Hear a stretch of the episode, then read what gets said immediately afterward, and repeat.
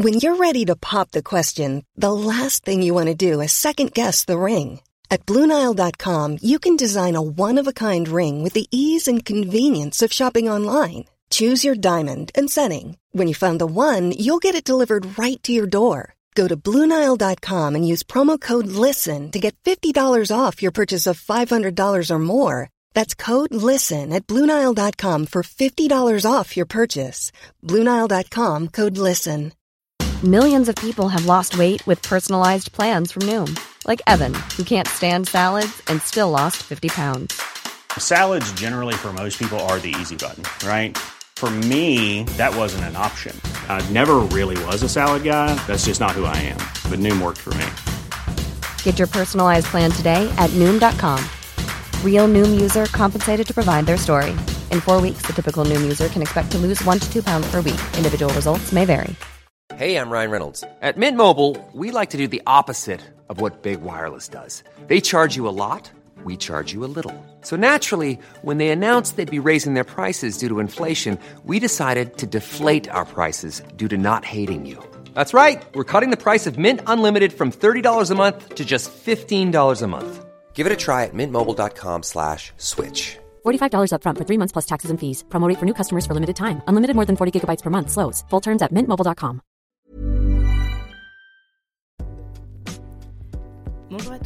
bienvenue dans le podcast Objectif Client. Je suis Agathe Curis, consultante en stratégie chez Anomia, le cabinet de conseil exclusivement dédié aux avocats. Au cours de nos différentes missions, nous avons constaté que les avocats gagneraient à davantage connaître leurs clients et leurs attentes. C'est pourquoi nous avons créé ce podcast. Aujourd'hui, j'ai le plaisir d'échanger avec Caroline Payard-Water, Head of IP chez TBWA, agence de publicité à Paris. Bonne écoute à tous. Bonjour Caroline. Bonjour Agathe. Bon, merci beaucoup d'avoir accepté mon invitation à participer à ce podcast. Je t'en prie. Et d'être venue jusqu'à nous euh, aujourd'hui. Alors Caroline, tu es Head of IP ou responsable propriété intellectuelle du groupe TBWA. Exactement. Est-ce que déjà tu peux nous en dire un petit peu plus sur ce groupe? Bien sûr. TBWA, c'est une agence de publicité, donc une agence créative, une agence de communication, qui est rattachée en l'occurrence au groupe Omnicom, donc un grand groupe de communication au niveau américain.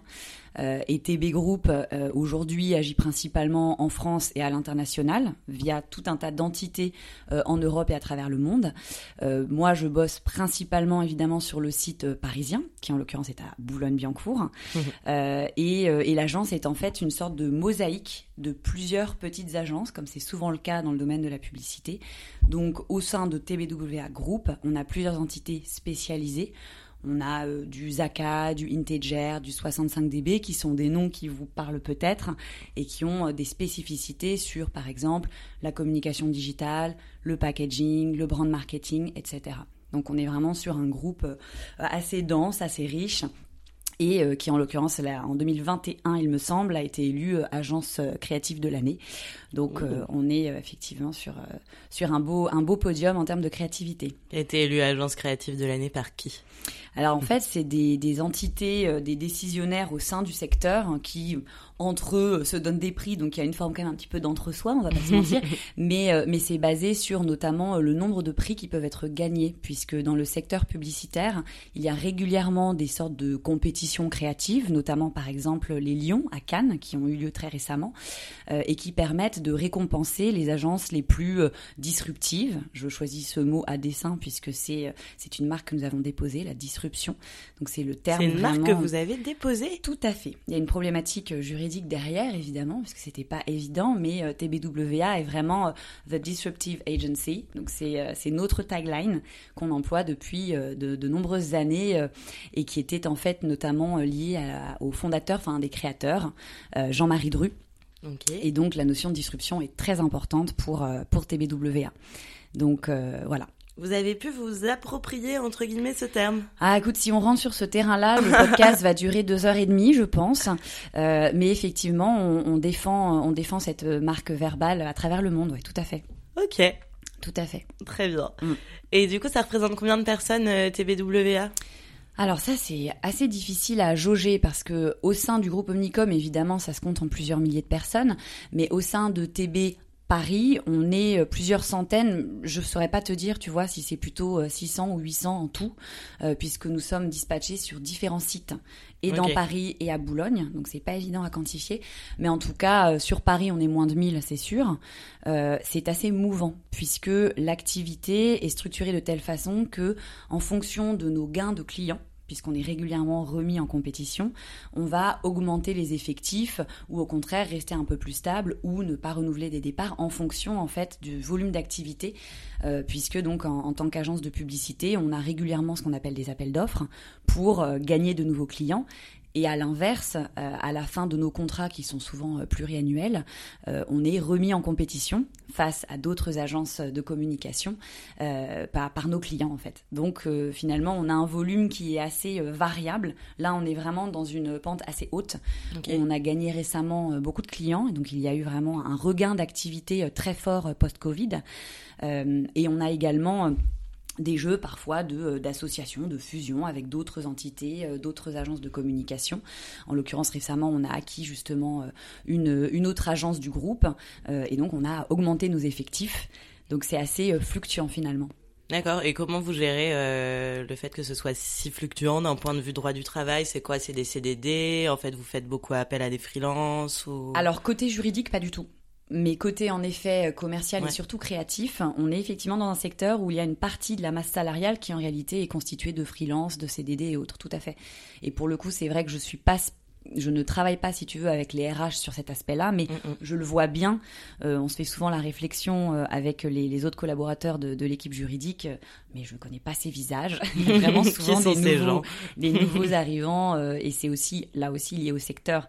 La publicité, c'est un secteur très dynamique très euh, assez jeune finalement dans, dans l'âge moyen des, des personnes qui, qui, composent la masse salariale euh, et où il y a beaucoup de, de turnover parce qu'en réalité l'idée c'est un peu les chaises musicales hein, de passer d'une agence à l'autre ou d'un secteur créatif à l'autre donc sur des fonctions comme les fonctions créatives on voit vraiment qu'il y a des va-et-vient, des personnes qui peuvent rester un temps à l'agence, passer dans une autre agence, revenir éventuellement, et ça nous arrive, ça aussi, d'avoir des retours d'anciennes recrues.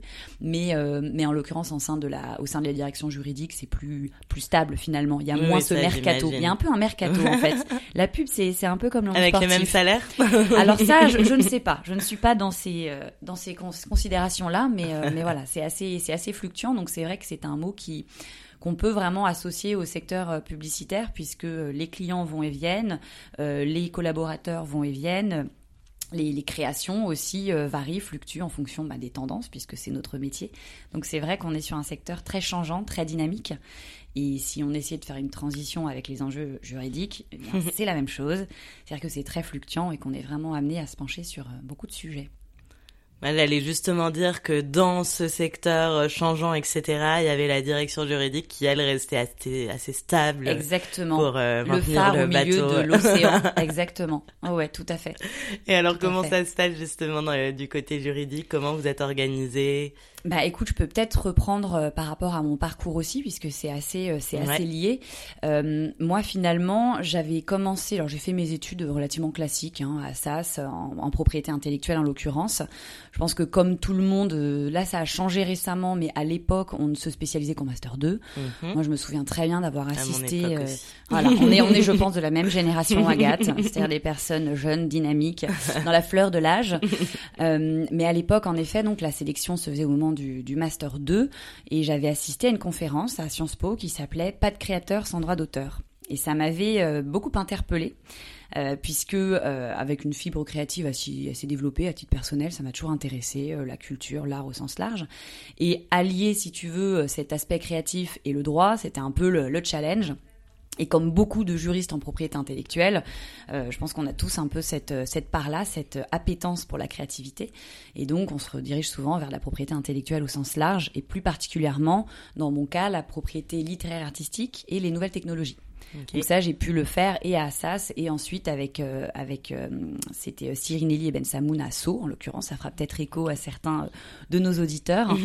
Donc cette formation là ensuite m'a permis d'intégrer assez rapidement des secteurs justement liés à tout ça. Donc j'ai commencé dans l'audiovisuel et les médias chez Groupe AB qui aujourd'hui a été euh, s'est restructuré sous la sous le nom de Media One. Ok, ah oui, Media voilà, One, ouais. donc c'est vraiment un groupe pan-européen de de, com- de communication, non justement de médias et d'audiovisuel avec euh, Xavier Niel, Pierre-Antoine Capton, euh, la team la team gagnante. Donc ça j'y ai été pendant quelques années. Et ensuite, j'ai pu aller euh, dans la culture au sein de la RMN Grand Palais.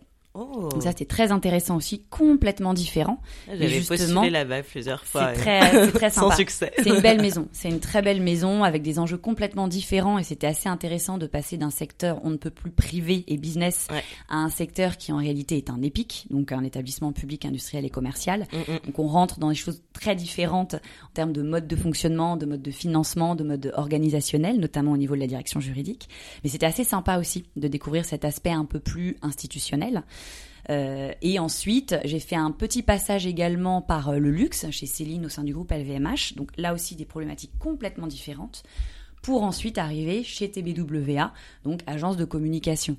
Donc ça fait, si tu veux, un, un parcours avec euh, euh, des problématiques qui se recoupent. C'est là qu'on se rend compte qu'en tant que juriste, et c'est valable pour les juristes en entreprise et pour les avocats, on a des compétences assez transposables d'un secteur à l'autre.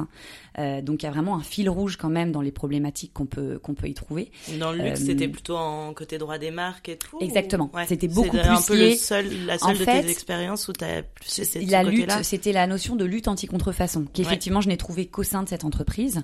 En revanche, le fil rouge, et ce qu'on retrouvait aussi dans les autres postes, c'est aussi tout ce qui est gestion des droits à l'image, euh, gestion aussi de l'événementiel, euh, des aspects digitaux également. Donc ça, si tu veux, c'est des choses Mm. que, que j'ai pu retrouver dans, dans chacun de mes postes.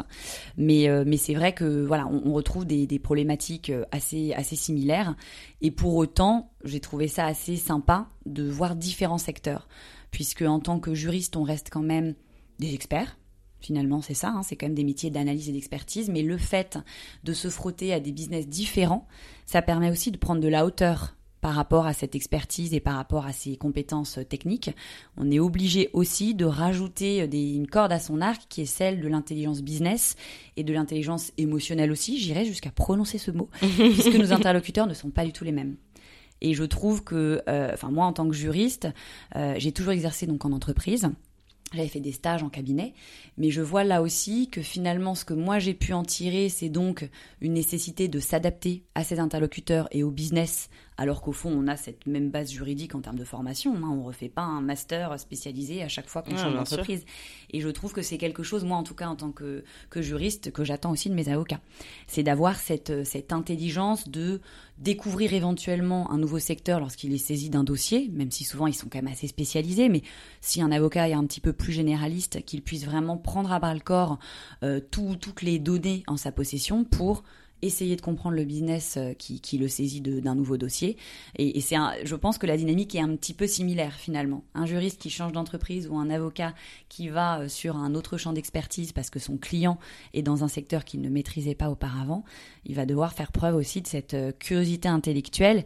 Et quand je parle d'intelligence émotionnelle, c'est aussi de sentir son interlocuteur et de se dire, bon, voilà la façon dont on m'a posé la question, dont on m'a saisi du dossier. Ça donne quand même en général beaucoup d'indices sur les attentes de la personne en question, donc du client, sur euh, la forme de la réponse, la rapidité éventuellement, euh, que ce soit plus ou moins approfondi, plus ou moins euh, concis. Donc c'est assez intéressant, je trouve, cette, euh, cette dynamique-là.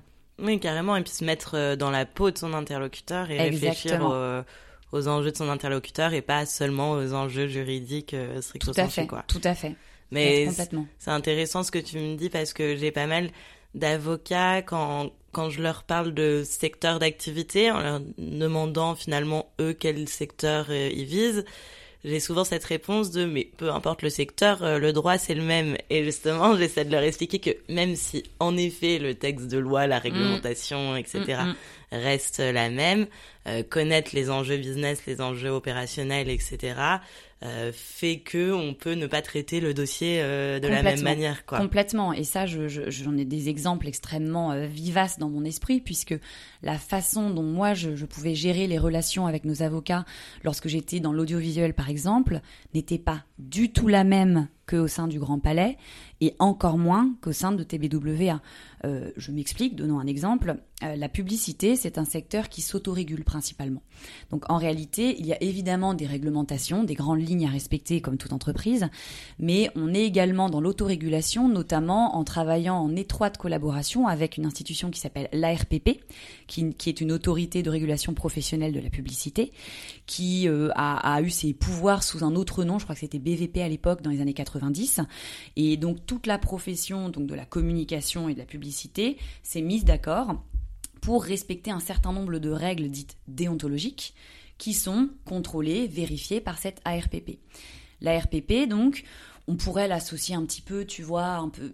C'est un peu le même mode de fonctionnement que le CSA, par exemple. Ce sont des autorités de contrôle qui agissent en amont en émettant des recommandations qui sont régulièrement mises à jour sur des thématiques très spécifiques liées à la communication qui ensuite euh, font un contrôle également euh, en amont, notamment pour les publicités télévisées. C'est-à-dire qu'on est obligé de faire valider nos campagnes publicitaires par la RPP parce que sans avis positif de leur part, les régies refusent de refuser, tout simple, refusent de diffuser, tout simplement. Donc effectivement, on est obligé de passer par cette institution. Et pour les autres supports d'exploitation, digital, print, affichage, etc., c'est aussi chaudement recommandé de passer par eux. Pourquoi? Parce qu'également en aval, cette autorité opère aussi euh, une, une, autorité donc de, de, contrôle, une mission de contrôle, puisque en son sein, elle, a, elle accueille le jury de déontologie publicitaire, le JDP, et qu'il se trouve que des consommateurs, des particuliers, des concurrents, des associations peuvent porter plainte face à une publicité s'ils estiment que cette publicité n'est pas conforme aux règles déontologiques. Ok, donc cette autorité a le pouvoir de euh, d'interdire euh, la diffusion d'une pub après coup en fait, c'est vrai pour ça qu'il vaut mieux demander avant. Exactement. En fait, on n'est pas dans une autorité judiciaire classique, évidemment. C'est-à-dire que le JDP, il est composé de professionnels. Il se trouve qu'il y a des personnes, des juristes en son sein, mais ce ne sont pas des juges judiciaires qui n'ont pas la même autorité, évidemment, qu'un tribunal. Mais ils émettent des avis qui sont publiés sur le site et qui peuvent être relayés par la presse notamment. Donc les, entreprises, les, les, annonceurs ne sont pas friandes des bad buzz qui peuvent en découler, évidemment. Et en effet, le JDP peut euh, enjoindre l'annonceur à modifier sa campagne pour la rendre conforme aux règles ou éventuellement lui demander de la retirer. Donc c'est pas une force euh, judiciaire, mais comme on est dans une profession encore une fois qui s'autorégule, évidemment l'annonceur s'y plie et respecte ces règles-là. Et donc typiquement dans cette logique-là, puisque donc on a affaire à la RPP, nos avocats, s'ils ne connaissent pas ce mode de fonctionnement-là, s'ils ne sont pas au courant alors que c'est effectivement assez spécifique, leurs réponses vont forcément être un petit peu en, dichotomie finalement, ne vont pas être en cohérence avec euh, tous les enjeux euh, inhérents au secteur. Mm, mm. Donc c'est là que c'est important à mon sens pour un avocat de vraiment se pencher sur les spécificités d'un secteur et d'une activité pour comprendre. De même que lorsque moi je fais appel à mes avocats, donc sur des problématiques principalement propriété intellectuelle et déontologie, c'est vrai que la réponse qu'il va m'adresser, si c'est une, demande qui vient, par exemple, euh, d'un DG, d'un opérationnel, euh, qui donc est complètement dans le business, qui est complètement orienté créativité, business, client, il va pas forcément comprendre si je lui sors une note qui fait 10 euh, pages, extrêmement détaillée, qui au plan juridique, ça hyper intéressante. Moi, je vais la garder dans mes dossiers précieusement et ça m'aidera et je vais apprendre plein de choses. Mais l'opérationnel, la personne qui a fait la demande, clairement, il va pas la lire, il va pas comprendre la réponse et il va me dire bah, qu'est-ce qu'on fait? Donc derrière, moi mon métier évidemment en tant que responsable juridique, ce sera de relire cet avis, ce sera de le rendre intelligible pour mon opérationnel. Mais ça demande du temps, ça demande vraiment une, discipline, si tu veux, et, vraiment une énergie et un temps qu'on n'a pas forcément à l'instant T. Et ce qui est très appréciable, c'est d'être face à un avocat qui s'est penché sur la question du secteur, qui l'a vraiment étudié, qui a fait preuve de cette fameuse intelligence émotionnelle en se disant voilà de qui vient la demande, qui me demande des détails en fait sur le contexte de la demande et qui adapte sa réponse et son langage et la longueur éventuellement de son analyse pour que l'interlocuteur puisse tout de suite avoir la réponse. Donc c'est vrai que très souvent par exemple, ce que ne font pas souvent les avocats et c'est un peu dommage, c'est par exemple de mettre euh, un encart au début de leur analyse avec la réponse concrète et ensuite, peut-être de dérouler les choses plus précisément, parce que c'est ce pourquoi on le paye aussi, évidemment. C'est pour creuser la question. C'est tout à fait normal. Et moi, encore une fois, ça m'intéresse beaucoup en tant que juriste. Mm, mm. Mais l'idée, quand même, c'est de pouvoir apporter une réponse avec une question très spécifique. Et la spécificité du milieu publicitaire, c'est aussi la rapidité. Les délais sont très, très courts On a donc besoin d'avoir une réponse concise, efficace et dans un délai vraiment très très restreint. Donc l'idée, c'est vraiment cet encart-là en début d'analyse, je le vois assez peu souvent. Et pour autant, il est, il est vraiment très utile. ça permet euh, bah, d'avoir quelque chose d'exploitable directement. niveau de lecture Exactement. possible. Quoi. Exactement. Tout à fait. Et justement, les opérationnels, euh, ils sont parfois en en lien direct, enfin en communication directe avec les avocats ou toi tu es toujours au milieu pour faire un peu tampon? Alors sur ces sujets-là de propriété intellectuelle, j'essaye vraiment d'être l'interlocutrice. Je dis j'essaye parce que donc moi ça fait 4 euh, ans et demi maintenant que je suis au sein de TBWA. Je sais qu'avant mon arrivée, il pouvait arriver euh, que les, les, opérationnels, alors souvent tu vois au niveau de la direction générale, euh, aient été en contact direct avec les avocats puisque bien souvent c'était eux qui connaissaient les avocats en question et qui leur donnaient euh, des, dossiers euh, de chez TBWA. Donc ça a pu arriver à l'époque qu'ils les gèrent directement. L'idée cependant quand je suis arrivée, quand je suis arrivée dans l'entreprise, il y avait le directeur juridique, j'étais la seule juriste avec lui. Et en parallèle, il y avait ce qu'on appelle des business affairs. On pourra en parler un peu plus tard si tu le souhaites, mais c'est vraiment une typologie de métier assez spécifique à la pub et à l'audiovisuel. Mais donc j'étais la seule juriste. Et l'idée a été vraiment d'internaliser au maximum les dossiers et de faire en sorte que ça passe toujours par nous pour qu'on puisse vraiment faire un filtre, qu'on puisse centraliser tout ce qui touche au juridique, alors qu'auparavant, en effet, c'était un petit peu plus sporadique. Euh, à l'époque, avant mon arrivée, et même avant l'arrivée du directeur juridique, c'était en réalité uniquement euh, des cabinets d'avocats. Donc euh, mm. c'était euh, les CEO qui bossaient directement avec des cabinets d'avocats. Et au fur et à mesure, la fonction a été internalisée pour qu'aujourd'hui on soit une dizaine. Alors qu'il y a encore quatre ans, on était le directeur juridique, moi, et une équipe business affairs à côté. Donc ça a vraiment grossi ah et on a vraiment essayé d'internaliser et de centraliser au maximum les demandes. Donc aujourd'hui, on passe, enfin, ça passe forcément euh, par nous, par la direction juridique. Ok, parce que est-ce que dans ce souci pour l'avocat de connaître euh, davantage les enjeux business, etc., ce serait pas intéressant de temps en temps, alors sans du tout euh, bypasser la direction juridique, mais qu'il y ait à la fois un juriste et à la fois un opérationnel lors d'une réunion pour un peu alors ça, ça peut, ça peut être le cas euh, dans le cadre des contentieux. Ça, c'est vrai que c'est un grand classique puisque euh, très souvent les, les, informations dont on a besoin nous en tant qu'équipe juridique pour essayer de décortiquer un peu tout ça et de répondre, par exemple, à une mise en demeure, on aura évidemment besoin des opérationnels qui ont été euh, en général récipiendaires de, de, la mise en demeure pour qu'ils nous expliquent les enjeux, ce qui s'est passé, quels ont été vraiment les, les, les, tenants et aboutissants du dossier au plan opérationnel. et dans ces cas-là, on fait des réunions évidemment avec les opérationnels et nos travaux sur la partie conseil, en revanche, c'est vrai que là aussi, on fait quand même pas mal le filtre. Parce que nous, si tu veux, ça fait partie des compétences qui nous sont euh, demandées, de comprendre les attentes des opérationnels et de les traduire en langage juridique auprès de notre avocat et vice-versa. Quand notre avocat nous fait une première analyse orale, par exemple, ou on discute ensemble avant qu'il émette son analyse écrite, notre rôle à nous, c'est de rendre la chose la plus intelligible possible, soit en briefant l'avocat pour qu'il adapte son langage, soit, comme je te le disais, en interprétant l'analyse qui nous a été délivrée euh, avant de l'envoyer euh, aux opérationnels. Donc c'est vrai que sur la partie conseil, on, on fait relativement peu souvent des réunions où on mélange opérationnel et avocat, mais c'est vraiment plus dans une dans une logique aussi de d'efficacité, d'optimiser un petit peu la durée des échanges parce que on se rend quand même vraiment compte que la plupart du temps le langage entre avocat et opérationnel est très différent. Eh et dans la pub c'est vraiment très prégnant parce que encore une fois, comme on est dans une profession qui s'autorégule euh, et comme on est dans une profession où les, les créatifs sont un peu finalement les, les stars, hein, les figures de proue euh, des entités, et les créatifs sont des personnes qui sont relativement peu familières avec la science juridique et on peut pas leur en vouloir, hein, chacun son métier. Mais du coup, c'est vrai que ce serait un peu étrange de mélanger les genres et ça pourrait potentiellement représenter un peu une pas une perte de temps parce que c'est jamais une perte de temps, mais ça nécessiterait beaucoup de pédagogie, beaucoup de, temps quand même, et on l'a pas forcément parce que vraiment les enjeux, enfin les, les, délais sont très très courts. Donc c'est vrai que nous on a vraiment ce rôle et c'est ça qui est très intéressant aussi dans le métier, dans ce genre de secteur, c'est que le juriste doit avoir cette double appétence pour son cœur de métier évidemment, mais également pour l'aspect euh, créatif et opérationnel inhérent à son secteur. Et nous vraiment on est le, un peu la personne qui faisons le lien entre ces deux mondes là. Donc c'est plutôt comme ça que ça se passe en général. Très bien. Et alors tu me disais aujourd'hui vous êtes 10 dans l'équipe juridique, donc comment ça Comment ça fonctionne euh, Quel est le rôle de chacun? Alors, on a donc le directeur juridique qui, euh, qui est familier de, de l'entreprise puisqu'il il y est depuis euh, un certain nombre d'années, qui gère évidemment bah, globalement tous les sujets et plus spécifiquement euh, du corporate, euh, des beaux commerciaux, qui fait évidemment les AG, euh, qui voilà, qui fait vraiment tout, tout ces, toutes ces parties-là, et qui ensuite c'est c'est en jouant les services de, de spécialistes, donc avec une DPO qui est arrivée effectivement un peu après moi, mais donc il y a déjà quelques années. Euh, une responsable donc propriété intellectuelle, c'est-à-dire euh, votre votre serviteur. Euh, On a également, via des jeux justement de fusion, d'absorption, etc., deux autres juristes avec une responsable juridique et, euh, et son juriste senior qui traite aussi donc euh, de problématiques un peu généralistes et de propriété intellectuelle également. Ok.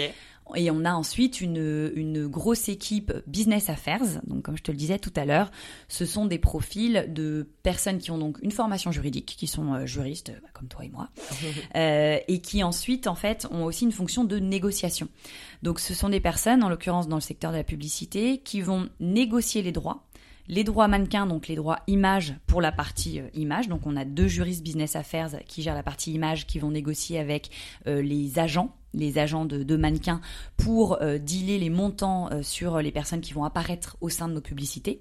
Et donc ils ont cette double, cette double casquette de rédiger les contrats afférents, mais également de négocier les montants. Donc il y a vraiment une dimension commerciale dans leur métier. Et on a euh, le pendant pour la partie musique, puisque au sein donc des, des publicités, on a souvent bah, une musique, soit soit une musique existante dans le commerce, soit une musique qui aura été créée pour l'occasion. Et donc pour gérer tous ces droits de synchro, ces négociations avec les labels, on a également deux personnes dédiées qui euh, qui gèrent et la partie contractuelle et la partie négociation. Et ensuite, si ces personnes-là ont euh, des problématiques euh, contentieuses ou de contrats très complexes, etc., ça retombe dans le giron euh, de l'équipe purement juridique. Et donc, toute cette, cette joyeuse troupe euh, donne, donne une dizaine de personnes. Et là, on vient de, de recruter aussi quelqu'un pour, pour nous aider justement sur les questions propriété intellectuelle. Euh, et on a aussi, en général, un stagiaire en plus. Donc moi, je peux vraiment travailler avec deux personnes qui m'épaulent sur, sur mes sujets. Et c'est c'est c'est très précieux en l'occurrence. Très bien. Et donc, grosse équipe, entre guillemets, en tout cas, Mm. équipe qui a bien grandi euh, en quelques années. Ouais. Et en plus de cette équipe, du coup, tu fais appel à des avocats euh, Exactement. en fonction des dossiers. Enfin, dans quel type de situation tu fais appel à des avocats? Alors, il y a, je dirais, deux situations, euh, on va même dire trois, trois situations principales. La première, c'est quand on est dans du urgent de chez urgent et que l'opérationnel vient me dire, on a un appel d'offres, on doit valider un certain nombre d'accroches, par exemple, ou de slogans pour demain matin 9h. Là, ça va être un peu compliqué à internaliser. Si on ne peut pas internaliser, on fait appel à notre avocat spécialisé en propriété intellectuelle, justement, qui a des équipes dédiées et qui peut euh, nous pondre une analyse en moins de 24 heures. Et là, c'est euh, c'est super. Ah ouais, t'as des avocats que tu peux appeler euh, du jour Oui. au lendemain. euh. Et ça, c'est ouais, ouais, vraiment, euh, c'est ça se passe très très bien et c'est très très appréciable et j'adore bosser avec eux. Donc il y a vraiment, il y a une réactivité et ils ont l'habitude et on négocie en général des forfaits pour cette typologie en fait de, de demande parce que c'est c'est un exercice assez euh, voilà, qui est assez balisé, on sait exactement ce qu'il faut faire. Tu vois, c'est des recherches de marques, recherches de noms de société, de noms de domaine, un petit balayage Google, on utilise un certain nombre d'outils. C'est relativement chronophage, mais pour autant assez automatique et mécanique finalement. Donc eux, ils ont les ressources pour le faire très rapidement et ça nous permet nous de nous décharger et de répondre aux attentes des opérationnels qui sont dans le rush et l'urgence.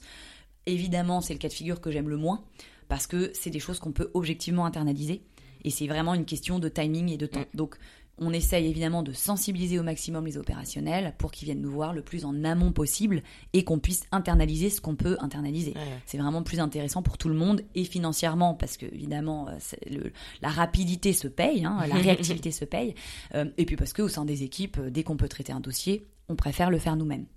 Le deuxième cas de figure, qui est je pense le plus euh, global et qui, qui arrive très très souvent au sein des directions juridiques, c'est lorsqu'on a un sujet très très pointu, très spécifique, où on a vraiment besoin d'une analyse extrêmement poussée d'un expert euh, en la matière qui puisse euh, voilà, nous, nous aider un petit peu à, à adapter au business les, les, les contraintes juridiques du moment. Donc ça, c'est on, on le fait euh, relativement régulièrement. Ça peut même être d'ailleurs pour leur demander des petites formations sur un sujet très spécifique. C'est un peu lié. C'est vraiment un, un cœur d'expertise, un champ d'expertise sur lequel on n'a pas eu le temps ou on n'a pas les ressources de se pencher nous en interne et où on a besoin d'un avis externe d'avocat très très détaillé. Donc parfois, euh, il y a des avocats qui viennent vous donner des formations. C'est arrivé, oui, tout à fait, euh. tout à fait. On avait, on avait déjà fait euh, ces demandes-là. Alors malheureusement, c'est jamais assez souvent à notre goût parce que nous, en tant que juristes, on aime pouvoir se faire former par des experts sur sur un, un champ d'expertise très particulier à un instant T.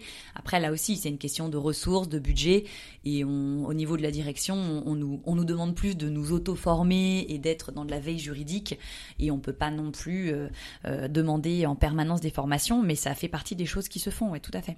Et ces avocats, enfin, ce cas de figure-là, tu fais appel au même cabinet que pour le premier cas de figure Pas toujours. D'accord. Pas toujours. Alors, on a, en fait, on, a un, donc un cabinet d'avocats, moi, avec lequel je travaille vraiment euh, très régulièrement et où je sais que je peux tout à fait lui demander une formation sur un sujet spécifique.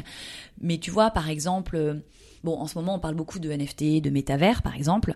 Euh, ah, moi, je me priverais pas de faire ma petite enquête et de regarder sur LinkedIn, par exemple. Moi, je suis assez euh, friande de LinkedIn et de, de voir les, les publications des avocats il y en a qui sont vraiment très actifs et qui publient très régulièrement euh, une petite actualité sur euh, divers sujets et notamment ce sujet des NFT par exemple. Bon, bah, ça m'est déjà arrivé aussi d'en parler à, mon directeur juridique et, en réunion d'équipe et on, on, a pu brainstormer en se disant bah tiens si jamais on doit approfondir ce sujet un jour, ce serait intéressant peut-être de faire appel à tel ou tel avocat dont on a entendu qu'il était assez euh, présent sur la place, assez actif sur le sujet et cette activité là on la voit sur LinkedIn, on la voit à travers aussi les newsletters qu'on peut recevoir on, s'inscrit aussi à pas mal de newsletters d'avocats avec lesquels on a travaillé, ou on travaille, ou on aimerait travailler. Et ces newsletters aussi nous permettent de, mettre à jour régulièrement nos connaissances au sein de l'équipe juridique. Et si on voit qu'un jour on doit vraiment approfondir le sujet, on puisera vraiment dans ce vivier-là d'avocats pour se faire former. Donc ce ne sera pas forcément celui avec lequel on a l'habitude de travailler habituellement. En revanche, ce sera quand même souvent des gens dont on aura entendu parler euh, parce que bah, voilà, ils sont assez euh, connus sur cette thématique-là ou parce qu'on a suivi nous l'actualité sur LinkedIn par exemple de, ce cabinet ou de, cet avocat. Et donc, tu me dis euh, que ce, sera des avocats dont vous avez entendu parler. donc, tu me mentionnes LinkedIn, tu mentionnes les newsletters. Déjà, est-ce que ces avocats-là sur LinkedIn, c'est toi qui es allé les ajouter ou c'est l'inverse? Alors il y a les deux cas. Euh, comme beaucoup de, responsables juridiques, je pense, euh, je reçois des sollicitations sur LinkedIn assez régulièrement. Euh, c'est vrai que ces sollicitations sont très souvent pas hyper ciblées et pas très personnalisées. Donc c'est vrai que la démarche en soi, moi, ne me pose aucun problème. Au contraire, c'est toujours intéressant. Euh, mais la forme est très importante. et malheureusement, parfois, tu sens qu'on est plus sur, euh, on est, on est proche du phishing, tu vois. Enfin, c'est, on est sur, euh, ils lancent leur, leur filet, ils ratissent très très large et puis ils tirent et je sais pas s'ils ramènent des poissons parce que moi, en l'occurrence, je reste pas dans le filet. Euh, je, je, trouve ça dommage qu'ils cherchent pas un petit peu à, à, connaître justement le fameux business et à peut-être adapter un peu leurs demandes. Je sais que les fois où ça a pu me m'intriguer et porter ses fruits. Quand je dis porter ses fruits, c'est euh, prise de contact et éventuellement confier un dossier. C'est vraiment quand euh, l'avocat qui, me sollicite euh, va pouvoir me dire, par exemple, j'ai vu que voilà vous étiez sur tel sujet au sein de votre de votre entreprise, j'ai vu l'actualité des cas de Lyon, que vous avez gagné un certain nombre de prix et que ça devait impliquer certains enjeux juridiques. Dans notre cabinet, il se trouve qu'on traite de genre de sujet. Je vous invite par exemple à voir notre dernière newsletter. Il m'envoie le lien donc il, m'apporte déjà quelque chose. Il n'est pas seulement dans une posture de me demander du boulot, mm, mm. il est dans une logique finalement d'échange de bons procédés et de me dire voilà, voyez comme nous on peut être expert sur ce sujet-là et si ça vous intéresse, discutons-en parce que ça peut être intéressant pour tout le monde évidemment. Nous parce qu'on peut avoir un champ de connaissances qui s'élargit grâce à eux et leur confier éventuellement des dossiers et eux bah, parce que justement ils gagneront un, éventuel client. Donc il y a vraiment cette logique je trouve de, personnaliser un petit peu. Ouais, il commence en te démontrant déjà qu'il s'est intéressé à la boîte, euh, qu'il a fait ses petites recherches et, qu'il ne se contacte pas au hasard. Quoi. Exactement, c'est la même logique que quand on postule à, un boulot. Euh, c'est montrer qu'on connaît l'entreprise, euh, qu'on s'est un petit peu penché sur la question et qu'on peut vraiment euh, matcher parce que on, a on a un intérêt évidemment et qu'on a des compétences qui sont transposables à ce secteur-là. Donc c'est vrai que ça c'est intéressant. Après moi, de façon beaucoup plus proactive, je suis aussi moi-même certains avocats dont j'ai entendu parler ou ça va être des d'autres juristes, des amis ou des connaissances ou du réseau qui vont partager un article d'avocat sur une décision récente ou sur une analyse d'une situation actuelle et je vais me dire ah tiens ça c'est hyper intéressant et donc je vais suivre le l'avocat en question sur LinkedIn. Et derrière régulièrement bah si si, si ça m'intéresse liker ses publications et donc régulièrement en fait tomber sur ses publications grâce à l'algorithme LinkedIn. Donc il y a un certain nombre d'avocats comme ça que je suis et, et typiquement que je serais ravie de faire appel à eux si, si jamais on, on décidait de se former en interne sur certaines problématiques. Et tu as d'autres critères qui te rassurent, je dirais, sur euh, les compétences de l'avocat, etc. Donc la présence sur LinkedIn avec des posts mm. régulièrement euh, intéressants. Ok. Est-ce que tu regardes d'autres choses? Est-ce que tu regardes, euh, je sais pas moi, des publications plus scientifiques, des interventions dans telle ou telle conférence? Enfin, tu vois, qu'est-ce qui fait mm. que tu te dis cet avocat, on en entend beaucoup parler? Ouais, tout à fait. Alors ça passe effectivement donc par LinkedIn et souvent les gens qui communiquent beaucoup sur LinkedIn sont des gens euh, qui donnent des cours en école, en université, qui participent justement à des conférences euh, assez spécialisées. Et ça, c'est vrai que ça va me, ça va pas mal me parler et me rassurer. Euh, il y a également, évidemment, tu sais, c'est les, les, prix qui sont qui peuvent être décernés à des cabinets d'avocats, Légal 500, les voilà, les directeurs juridiques, toutes les, les agoras qui, qui décernent des qui décernent des prix au cabinet, ça c'est assez rassurant aussi, parce que bah, c'est des prix qui sont remis par leurs pairs, euh, qui ont euh, éprouvé leurs compétences sur un sujet particulier, donc c'est plutôt rassurant. Euh, après, il y a aussi le réseau, parce que moi, ça m'est déjà arrivé aussi de demander à mes amis juristes dans d'autres euh, sociétés, bah voilà, est-ce que tu as déjà euh, travaillé avec ce cabinet ou cet avocat? Et leur retour d'expérience m'influencera forcément. Et là aussi, c'est exactement le, le même mécanisme qu'en processus de recrutement classique, mm-hmm. euh, de demander des recommandations. C'est exactement la même chose, hein, des prises de référence. la prise de référence, c'est assez important. et comme le milieu est assez petit, moi, des juristes, j'en connais énormément, et évidemment, on parle entre nous c'est évident. Donc on a quand même euh, ces, discussions là qui nous qui nous qui nous qui marchent beaucoup. Et après évidemment, une fois que la prise de contact est faite, c'est de l'humain. Il n'y a pas que la compétence, on le sait. Donc on est vraiment sur le relationnel, on est sur une relation qui est vraiment une tuto personnelle hein, pour euh, parler en, juriste. Euh, et, parfois ça passe, parfois ça passe pas. Donc c'est vrai que ça euh, c'est une composante qui est extrêmement importante parce que nous en tant que, que juriste, quand on, quand on délègue ou quand on fait appel à des, à des avocats dans, dans le cadre de nos dossiers, on est aussi dans une relation presque de, je dirais pas de collègue à collègue, on n'est pas dans ce même niveau-là mais c'est vrai qu'un avocat qui réussira justement à la fois à maintenir la, la distance et le professionnalisme qu'on attend de lui, mais également à créer un lien qui fait qu'on se sent complètement en confiance avec lui, que par exemple on se sentirait capable de le... On, le verrait bien fitter dans l'entreprise. Mmh. Ça, c'est très révélateur. Quand on imagine qu'on pourrait tout à fait, euh, je sais pas, en cas d'absence prolongée, euh, demander à notre, à notre avocat de nous remplacer euh, pendant X mois, ça n'arrive jamais, hein, c'est pas du tout le schéma dans l'entreprise, mais si ça pouvait arriver, si on sent que l'avocat euh, serait comme un poisson dans l'eau, c'est très bon signe. Parce que ça veut dire qu'il a compris les codes, le business, les enjeux, la façon dont fonctionne l'entreprise et les opérationnels, et qu'il sera vraiment à même de répondre à nos sujets avec notamment le fond, évidemment, qui est attendu de sa part, mais aussi la forme, et qui va rendre accessible vraiment sa, science et son interprétation. Donc vraiment, la, dimension personnelle est très très importante, et on sent aussi que certains avocats sont plus à même déjà de se mettre à la place de, des juristes euh, avec lesquels il travaille, mais également de comprendre vraiment le, le fameux business. Ouais, on est encore sur cette histoire de capacité d'adaptation ah à, son auditoire, entre guillemets. Complètement. Euh, Et là où je te rejoins, je rebondis sur ce que tu disais tout à l'heure, c'est vrai que si on a eu l'occasion justement de faire des points avec euh, des dirigeants au sein de l'entreprise et notre avocat dans un contentieux par exemple, et que cet avocat a bien vu à qui il avait affaire, ça l'aide aussi très certainement à, à s'adapter. c'est évident. Donc ça, ça fait partie aussi d'une gymnastique qui est, importante. Je pense es avocat, c'est vraiment d'essayer de s'imprégner du, secteur auquel il a affaire. Ok.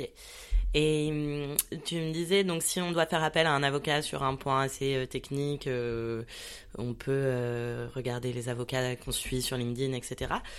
Lorsque vous faites appel à un nouvel avocat, il euh, n'y a pas de mise en concurrence. Enfin voilà, vous pouvez vous dire, bah lui, il a l'air bien, j'y vais. Ou il y a des process un peu plus formels en interne. Alors pour le coup, moi, depuis que je suis à l'agence, j'ai toujours bossé. À quoi que non, je te dis une bêtise, j'ai bossé un moment avec un premier cabinet, en effet, euh, qui ensuite a, été euh, mis en concurrence. Donc en fait, l'idée, ça, ça, fonctionne un peu comme un appel d'offres quand même. Okay. C'est-à-dire qu'on va vraiment se, enfin, solliciter pardon plusieurs cabinets et les mettre un peu en concurrence pour le choisir ensuite. En effet. Mais moi, c'est vrai que j'ai pas eu à gérer ce process-là, puisque très rapidement, très peu de temps après mon arrivée, on a vraiment fait rentrer un autre cabinet d'avocats avec lequel je travaille depuis. donc c'est plus mon directeur juridique qui, qui traite de ces sujets-là, notamment sur les sujets que lui gère, donc tout ce qui est corporate, etc. Et il me semble bien, en effet, qu'à chaque fois, il y a cette histoire de mise en concurrence. Après, là aussi, on va pas se mentir, tout est une question de réseau. Et euh, j'entends très souvent, en, effet, euh, au sein de la direction juridique, euh, on connaît tel ou tel avocat, on a déjà travaillé avec lui, ou lorsque ce sont des anciens avocats, ils ont travaillé avec l'avocat en question, et du coup, on fait rentrer le cabinet par ce biais-là aussi. Mais pour le principe, néanmoins, on est quand même dans une logique où on essaye de, de mettre un peu en, compétition finalement plusieurs cabinets et d'en choisir un en fonction d'une expertise, d'un ressenti aussi. Euh. En effet, oui, tout à fait. Ok, et tu me parles de réseau. Donc, tu as ton réseau pro, évidemment, composé euh, de juristes, etc. Euh, est-ce que tu es dans d'autres réseaux, enfin, dans des réseaux un peu plus formels, on va dire Ouais, tout à réseaux pro, que ce soit euh, purement juridique ou interprofessionnel, peu importe. Alors déjà, euh, nous, on est membre donc du, du fameux euh, ARPP, donc de l'autorité de régulation professionnelle de la publicité, et par ce biais-là, on est amené à, à, participer à des événements. Il y a des AG tous les ans. Là, il y en a une très récemment au niveau de la Tour Eiffel, où du coup, l'ARPP nous parle un peu des chiffres, combien de conseils ils ont dû délivrer, quelles sont les, les actualités du secteur, et où donc on est amené à rencontrer d'autres annonceurs, que ce soit des agences de publicité ou des annonceurs direct, direct hein, donc euh, Unilever ou autre, voilà, d'autres, d'autres marques. Donc là, c'est vrai que c'est typiquement un réseau professionnel qui nous permet de, de pouvoir networker un petit peu euh, avec nos, avec nos pairs. Euh, il y a la FJE aussi également, dont je suis membre et qui permet aussi d'avoir accès à un certain nombre de formations, de conférences. voilà, ça c'est assez, c'est assez intéressant. et les formations, conférences, elles sont données par des avocats? Euh, oui, principalement. Principalement. Puis après, il y a aussi des tables rondes parfois entre juristes. C'est assez varié, c'est plutôt bien fait. C'est vraiment bien fait. Euh, après, il y a tout ce qui est euh, l'APRAM aussi sur euh, sur l'association des praticiens du droit des marques. Ça, c'est assez intéressant aussi, où il y a des discussions régulières, des tables rondes, tout secteur confondu. Donc il y a des CPI, des juristes d'entreprise, etc. mais sinon, après, en termes de réseau inhérent au secteur, on était aussi jusqu'à très récemment, et la plupart des agences le sont, membres de l'AACC, par exemple, qui est donc un, un réseau aussi des agences conseils ou régulièrement à ACC, exactement. c'est vraiment le réseau des agences conseils en communication et qui régulièrement organise des commissions juridiques. Il y a des commissions sur différents thèmes et donc une sur du juridique et où on est euh, tous les juristes du secteur, donc on, se connaît tous et on échange justement euh, sur sur les différents sujets qui sont inhérents à notre secteur. Et typiquement, quand j'étais dans l'audiovisuel, c'était l'USPA, l'Union syndicale des producteurs audiovisuels, où là aussi, il y avait des commissions euh, pour les producteurs, pour les juristes au sein de la production, et où on échangeait sur les bonnes pratiques, les tendances du moment, la réglementation. Donc c'est vrai qu'à chaque fois, il y a ça. Et chez, euh, chez Céline LVMH, euh, il y avait par exemple l'Union des annonceurs, donc l'UDA, où pareil, il y a régulièrement des commissions. Donc il y a quand même beaucoup, beaucoup de, de, de commissions interprofessionnelles qui permettent de se rencontrer entre pairs et d'échanger sur les problématiques qu'on rencontre. Ça permet vraiment d'être dans des échanges de, bons procédés, de dire bah, comment toi tu gères telle ou telle problématique. Donc ça c'est vraiment euh, c'est assez intéressant. Mais pour le coup, ces, commissions comme ça interprofessionnelles réunissent principalement les juristes du secteur et parfois ça nous arrive de mandater un avocat pour se pencher sur une question qu'on se pose tous. Et donc la, la consultation d'avocat sera commandée par l'association euh, en question et l'avocat va intervenir lors d'une commission juridique, nous délivrer son analyse sur un sujet et nous ensuite on va discuter de l'applicabilité de cette analyse-là à notre secteur. Donc vraiment on est là aussi euh, quand même en, étroite collaboration avec des avocats sur des, sur des points ponctuels. Ok, donc ça, plus tu me disais euh, potentiellement des conférences et des formations aussi dans certains de ces réseaux. Oui, tout à fait. Tout à fait. Et les petits déjeuners aussi d'avocats. Ça, on, ça, on aime bien ça. Ah ouais. Se faire former, euh, se faire former aussi sur des, des thématiques euh, euh, spécifiques par des cabinets. Ça, c'est vrai que c'est quelque chose aussi, enfin moi que j'aime beaucoup. Ça nous permet de, de rencontrer les avocats avec lesquels on travaille ou avec lesquels on envisage de travailler. Donc, on peut tester justement cette fameuse enfin, le côté personnel en fait dont on a besoin exactement, le fit, euh, mais également au passage d'apprendre quelque chose ou de mettre à jour un peu nos connaissances sur un sujet et un petit peu d'éprouver la, la, qualité finalement de l'expertise de l'avocat sur ce sujet-là. Donc c'est vraiment euh, tout bénéfice. Et puis bon, bah, un petit café, un petit croissant, ça fait de mal à personne. Donc je euh, ça je n'avais pas de croissant ce matin. Ah, aucun problème, aucun problème. et, et du coup, typiquement, tout comme tu me disais que tu pouvais choisir un avocat ou en tout cas envisager de travailler avec un avocat en ayant vu ses posts LinkedIn, etc. Est-ce que euh, tu pourrais te rendre un petit déjeuner d'un avocat qui t'invite parce que le sujet tu le trouves intéressant, même si cet avocat tu le connais absolument pas. Euh, et ensuite, si le petit déjeuner est chouette, la conférence intéressante, tu peux l'envisager. Ou il faut quand même une petite base encore de, de réseau, euh, etc. Là, pour le coup, pas du tout. C'est vrai que euh, à partir du moment où euh, l'invitation elle est engageante pour personne, euh, on va pas se mentir. L'idée, c'est juste euh, d'aller euh, assister à une conférence et encore une fois, hein, de de- d'avoir des nouvelles connaissances sur un sur un champ euh, qui m'est inconnu ou sur lequel j'ai besoin vraiment d'approfondir mes connaissances. Il n'y a aucune raison que je me prive d'aller au petit déjeuner aux questions. Et en général, parce que les avocats, euh, normalement, sont aussi un peu des commerciaux, en tout cas quand ils sont dans le développement de leur clientèle, ils savent très bien, ils vont pas faire du forcing et euh, nous alpaguer dès qu'on arrive en nous disant, bon bah voilà, après on discute business, après la conférence. Non, ça m'est jamais arrivé. Il y a aucun problème. Donc l'idée, c'est, si je vois qu'il y a une conférence qui colle à un, impératif qu'on a euh, à l'instant T au sein de notre entreprise et qu'on a vraiment besoin de, davantage d'informations sur une thématique et que euh, le timing est bon et que l'avocat euh, me convie ou que je vois sur LinkedIn qu'il va faire un petit déjeuner sur un sujet qui m'intéresse, j'irai sans aucun problème, mais même si je le connais pas. Ça, il n'y a, pas de- y a pas de problème. Et je pense que c'est aussi un, un axe de développement assez important euh, des cabinets, parce que sinon, il n'y aurait jamais de renouvellement et de sang neuf euh, euh, du côté des entreprises euh, et dans les, les choix qu'ils font pour leurs avocats. Donc, non, non, ça, il n'y a, pas de- y a pas de prérequis de, de ce point de vue-là. Et du coup, tu parles de renouvellement pardon, de 109. Donc en soi, enfin, je ne veux pas du tout faire peur aux avocats avec qui tu travailles aujourd'hui, mais euh, vous n'avez pas non plus forcément une politique de, j'allais dire, de fidélité entre guillemets. Alors, si, mais euh, si. comment ça fonctionne ouais. Si, si, parce que là, tu vois, je te parlais principalement euh, de, de, de l'angle se faire former sur une thématique précise. Mais par contre, pour ce qui est de la gestion des dossiers, euh, une fois que le cabinet d'avocats avec lequel on travaille, le fit est bon, les analyses sont bonnes, ils ont compris les enjeux, ils connaissent du coup les interlocuteurs opérationnels parce qu'on a pu en discuter dans le cadre d'un précontentieux ou d'un contentieux. C'est hyper précieux et tout recommencer avec un nouveau Oui, cabinet, ce serait assez chronophage. Et c'est vrai que là, pour le coup, on est quand même dans une logique de grande loyauté puisque sur le cabinet euh, avec lequel on a travaillé avant, il me semble qu'on était sur une relation qui se joue à 20 ans.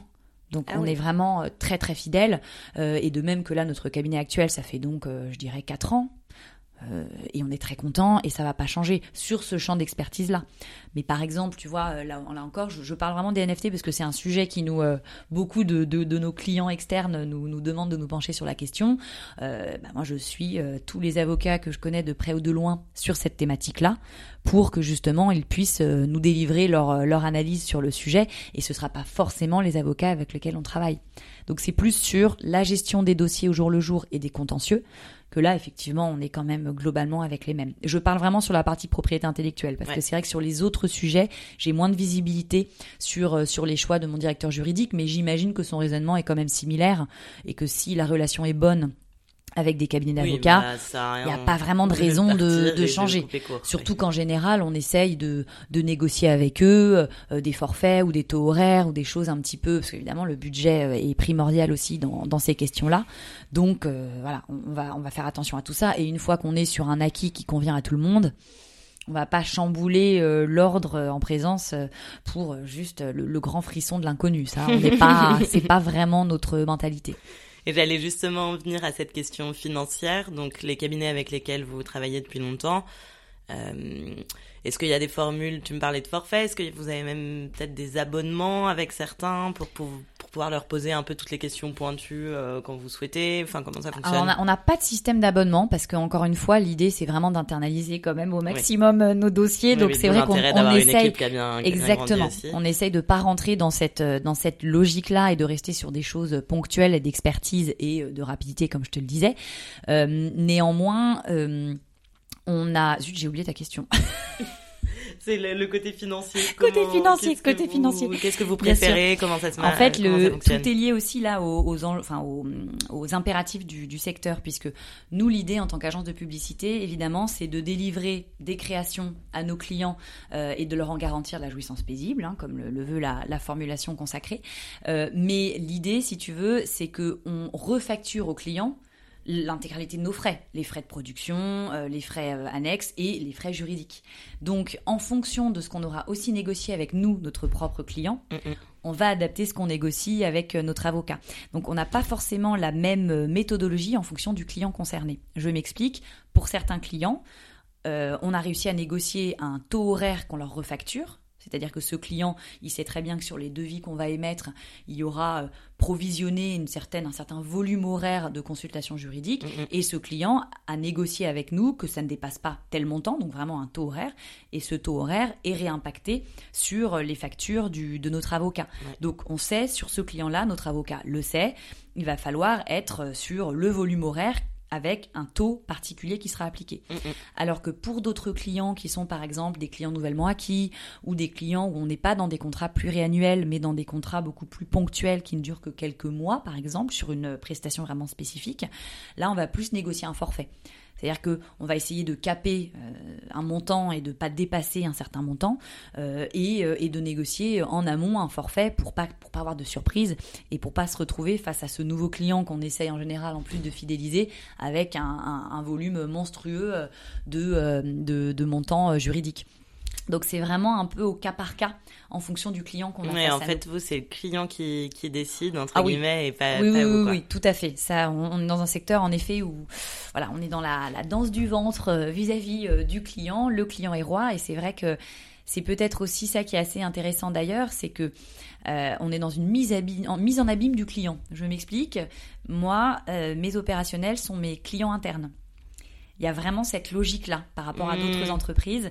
Nous, on est vraiment, en tant que juridique, en support du business. On est évidemment le plus au cœur du business possible, mais néanmoins, on, parle vraiment de clients internes et on leur délivre des analyses. Et donc, derrière, euh, nous sommes le client de notre cabinet d'avocats. Et nos opérationnels gèrent leurs propres clients qui sont les annonceurs. Mmh, mmh. Et il y a toujours cette euh, relation, en effet, de euh, face à ton client, il faut être extrêmement professionnel, réactif. on est vraiment dans une logique de service de tous les côtés.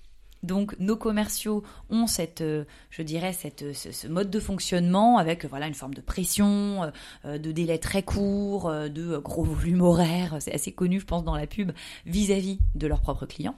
Du coup, ils ont ces attentes-là vis-à-vis de nous, évidemment, et nous, on a ces attentes-là vis-à-vis de notre cabinet d'avocats. Donc on comprend d'autant plus les, contraintes des cabinets d'avocats, euh, même sans avoir été soi-même avocat des années, comme nous-mêmes on a euh, nos clients à gérer euh, qui sont les annonceurs, on, comprend vraiment ces, ces contraintes-là de service. On est vraiment au service du business et on attend du coup de nos avocats qu'ils soient au service de notre business. C'est vraiment la même logique. Et comme vous négociez avec les clients des enveloppes pour les consultations d'avocats, etc., euh, est-ce que dans cette négo, vous vous êtes mis euh, d'accord un peu en amont avec le cabinet en question, les avocats en question, euh, pour, voilà, pour négocier finalement un peu en leur faveur aussi? Ou est-ce que c'est vraiment le client donc qui impose et vous ensuite qui devez trouver un avocat du coup qui rentre dans le, on, on, quoi. On, bosse quand même souvent en bonne intelligence et nos clients ne sont pas forcément des personnes qui ont l'habitude de travailler avec des avocats. Mm. Ils n'ont donc pas forcément connaissance de ce que représente un, coût juridique au sens large du terme. Mm, mm. Donc c'est à nous aussi en tant qu'agence conseil de les conseiller sur, bah voilà, pour ce sujet-là. Vous aurez besoin, on aura besoin d'approfondir ce sujet. On estime que euh, nos avocats sont tout à même de le faire. Et c'est vrai qu'on fait un peu la, pub de nos avocats dans ce cas-là, parce que c'est plus confortable pour nous de travailler avec ceux avec lesquels on travaille déjà. Et l'idée, c'est de pouvoir expliquer aux clients, en étant très pédagogue évidemment, que là, on doit nécessiter dégager une certaine enveloppe et que c'est vraiment ce qu'il y a de mieux pour la sécurité de l'opération, pour que la campagne se passe bien, pour qu'on puisse leur délivrer une campagne avec la garantie de jouissance paisible dont on a besoin. Donc c'est quand même plutôt en bonne intelligence et c'est nous, là encore, qui centralisons, c'est-à-dire qui faisons comprendre à notre avocat qu'on a évidemment des contraintes budgétaires puisqu'on est sur un client qu'on essaye de fidéliser, qui potentiellement peut avoir peu de budget. On bosse parfois pour des associations, par exemple, donc ils ont Mhm. des budgets très restreints. Donc c'est faire comprendre à l'avocat bah, qu'effectivement on n'est pas dans un budget euh, infini et qu'on n'est pas dans un secteur euh, où on va euh, dé- déployer euh, des, des coûts juridiques énormes, mais également faire comprendre à notre client qu'il est indispensable de sécuriser juridiquement l'opération et que donc ça vaut le coup, COUT et COUP, euh, de creuser la question pour, euh, pour que tout se passe bien derrière. Parce que on est, on est très souvent dans un rôle de leur expliquer les risques à, ce, donc à notre propre client, en leur disant voilà, ce serait quand même dommage pour une question d'économie de quelques centaines ou quelques milliers d'euros sur une thématique, de prendre le risque de se faire retoquer par la RPP, que ça puisse pas passer en télévision, ou qu'il y ait des plaintes de consommateurs ou d'associations après coup. Voilà, c'est ça vaut ça vaut vraiment le coup d'être dans une sorte d'évangélisation et de leur faire comprendre que le juridique est un levier aussi euh, de d'effectivité euh, créative et commerciale et derrière donc euh, de pouvoir se faire appuyer par le bon avocat au bon moment. Donc là aussi on est vraiment en, comme je te le disais tout à l'heure en pivot entre euh, l'avocat qui euh, bah, voit euh, son taux horaire habituel, certains de ses clients et qui se dit bon bah voilà moi mes taux horaires c'est ça et le client qui ne comprend pas forcément pourquoi on doit dégager autant de moyens financiers sur des questions juridiques, nous on évangélise des deux côtés. On essaye de faire comprendre en bonne intelligence à tout le monde que l'intérêt c'est de trouver le juste prix. Et là je reviens aussi à la nécessité pour l'avocat de connaître son secteur puisque les avocats savent très bien qu'un budget juridique euh, pour une thématique spécifique en publicité ne sera pas le même qu'un budget juridique pour une grosse industrie euh, qui va, je sais pas, sortir un, brevet ou, euh, ou une invention qui fait qu'il va y avoir des énormes frais juridiques et que tout sera évidemment mis en œuvre pour que l'enveloppe soit énorme. Nous, on n'est pas du tout dans cette logique-là. Donc un avocat qui connaît le secteur sera aussi à même quand même de sentir et de savoir que les prix qui se pratiquent globalement dans le secteur peuvent être euh, variables d'un secteur à l'autre. Oui, mais tu, du coup, là, tu me donnais l'exemple d'une asso, etc., où en effet, euh, le budget est plutôt, Bien euh, sûr. est plutôt euh, faible, entre guillemets. Mm. Pour autant, à contrario, je suppose que vous avez aussi des clients où, ne connaissant pas spécialement le coût d'un avocat, mais ayant plutôt des moyens... des moyens euh, de, oui, plus, de- plus, plus large, quoi, plus, conséquents, plus quoi. conséquent, ouais, tout à fait. euh, qui vous donne un peu une enveloppe comme ça sans trop euh, regarder, non? Ça, ça n'arrive pas? c'est- objectivement, c'est assez rare. Ouais. On, est, on est sur un secteur qui est très concurrentiel, Mm. où euh, nous-mêmes, on est mis, c'est vraiment une mise en abîme à chaque fois. Nous-mêmes, on est mis en compétition très Mhm. régulièrement. Et évidemment, la compétitivité euh, d'un acteur quel qu'il soit, ce sera la qualité de son travail, bien sûr, Mais- mais la compétitivité de ses tarifs aussi. Et donc, nos tarifs à nous euh, comprennent des devis globaux qui intègrent les frais juridiques. Donc, Mhm. Évidemment, l'idée, c'est d'être le plus euh, euh, compétitif possible. Évidemment, en gardant aussi en tête l'idée que on garantit tout ça vis-à-vis de notre client, donc on n'a pas intérêt à être au rabais sur les aspects juridiques, loin de là. Mais néanmoins, on peut pas non plus se permettre euh, bah, d'avoir des enveloppes euh, complètement, euh, tu vois, euh, sans fin.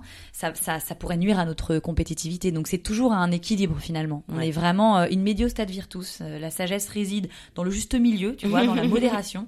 Donc on est vraiment toujours en train d'essayer de trouver ce juste milieu entre euh, efficacité, expertise, qualité de la prestation et euh, compétitivité euh, en termes de, de tarifs pour rentrer dans les budgets des clients qui sont toujours plus restreints et qui vraiment, hein, on va, on va pas se mentir, choisissent aussi leurs agences en fonction de ça. On doit vraiment rester compétitif. Ouais. Et du coup, c'est un juste milieu qui, pour toi, doit s'appliquer aux avocats aussi? Ouais, franchement, ce- cette notion de prix, parce que c'est vrai que pour certains clients, euh, l'avocat étant perçu comme un expert qui coûte cher, Mm. euh, je fais parfois le parallèle avec euh, un médecin spécialiste qui serait un peu le ponte euh, dans, Bien sa, sûr. dans sa Mm. spécialité, etc. C'est parfois des services pour lesquels certains clients sont prêts à payer très cher, Bien sûr. voire un prix élevé va être un gage de qualité dans l'esprit de certains. Ouais, ouais. Mais dans le milieu de la pub, si je comprends bien, il y a quand même cette notion de budget euh, Bah, qui est prépondérante. Quoi. Je pense qu'il est que le- la question du budget, elle est présente dans toutes les entreprises. Oui, bien sûr. Bien évidemment. Mais si tu veux, euh, moi par exemple en propriété intellectuelle, je travaille avec un cabinet à taille humaine en effet. Mais son expertise est extrêmement reconnue. Ils ont encore été primés récemment, donc si tu veux, euh, on n'est pas non plus sur euh, le petit cabinet euh, très confidentiel qui n'est pas reconnu dans son secteur, loin de là, ils sont vraiment très reconnus. Mais la nature des tâches et des dossiers, notamment le temps passé, est moindre par rapport à certains secteurs aussi. Donc c'est pas tant une question, si tu veux, de euh, on est vraiment dans un mouchoir de poche en termes de budget, pas du tout.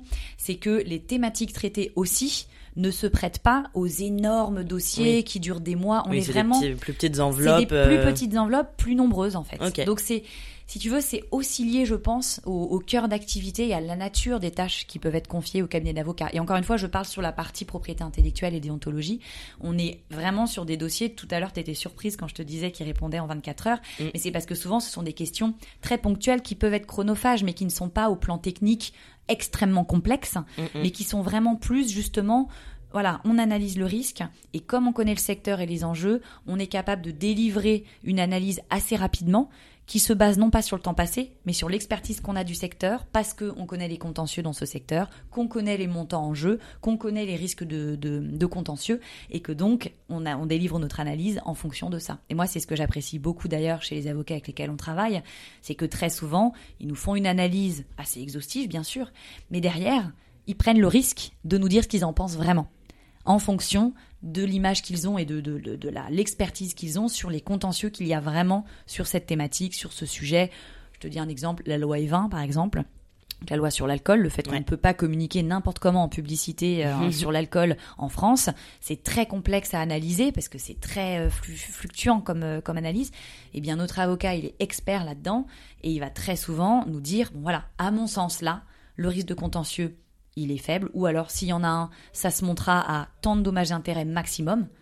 Peut-être que vous pouvez provisionner, parce que l'avantage créatif, de buzz positif, etc. de la campagne sera supérieur à ce que vous devrez éventuellement débourser en cas de contentieux. Je simplifie vraiment le- la façon Mhm. d'en parler, mais tu vois, c'est ça l'idée. Ok, donc que- euh, toi t'aimes bien euh, cette notion euh, vraiment conseil avec un avis un peu se euh, positionner, vraiment ouais, se positionner, puisque de toute façon derrière, l'avocat, euh, j'avais vu ça, euh, je crois, dans un de tes interlocuteurs précédents, l'avocat conseille et le juriste décide, mais c'est exactement ça. C'est que nous, on a besoin d'avoir toutes les cartes en main pour ensuite présenter ça à nos directions opérationnelles et décider en bonne intelligence avec eux, en fonction du budget qu'on veut bien y allouer, en fonction du risque, du degré de risque qu'on veut bien prendre. Mais l'avocat, son rôle, c'est vraiment de nous conseiller et de nous, c'est une aide à la prise de décision. C'est vraiment ça. Moi, c'est ce que j'attends de notre avocat. Une aide à la prise de décision. Très bien. Eh ben, c'est un beau mot de la fin.